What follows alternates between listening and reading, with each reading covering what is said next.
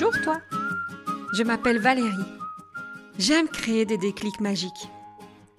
Via ce podcast, j'ai envie de t'embarquer une fois par semaine dans une bulle d'inspiration.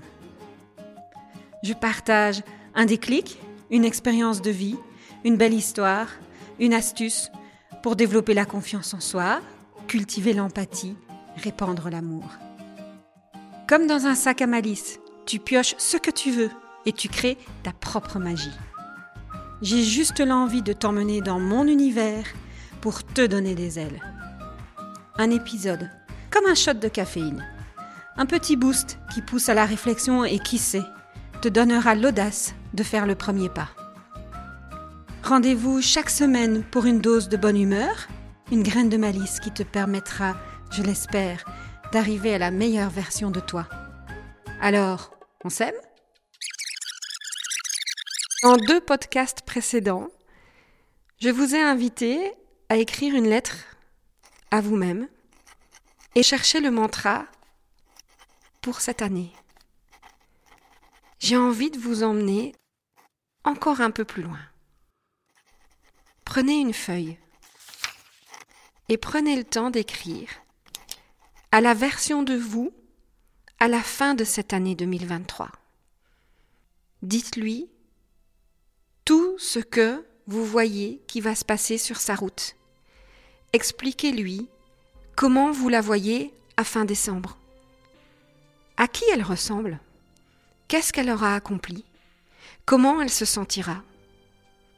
Déposez vos rêves, vos envies, vos projets les plus fous et montrez-lui le chemin à tracer pour qu'en décembre 2023, vous puissiez réaliser ce que vous avez fait. Vous pouvez aussi écrire une lettre inversée. Mettez-vous en condition. Vous êtes la personne de décembre de 2023 qui écrit à vous aujourd'hui qui raconte ce qu'elle a vécu de fabuleux cette année, comment elle y est arrivée, les obstacles qu'elle a contournés ou soulevés, les succès qu'elle a pu célébrer. Et qu'est-ce qu'elle peut donner comme conseil à vous aujourd'hui pour oser l'aventure, sans douter, et en osant dépasser les peurs? La Valérie de fin 2023 a envie de me dire aujourd'hui combien elle est heureuse d'avoir osé une année de podcast avec tous ces grands huit en émotion. Combien elle a osé aussi prendre la parole en public bien des fois pour des conférences.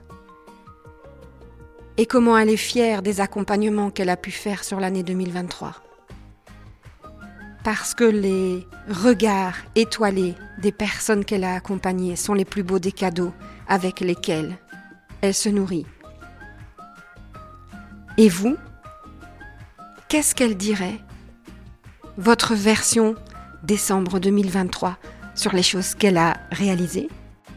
Ça ressemblerait à quoi votre lettre? Racontez-moi.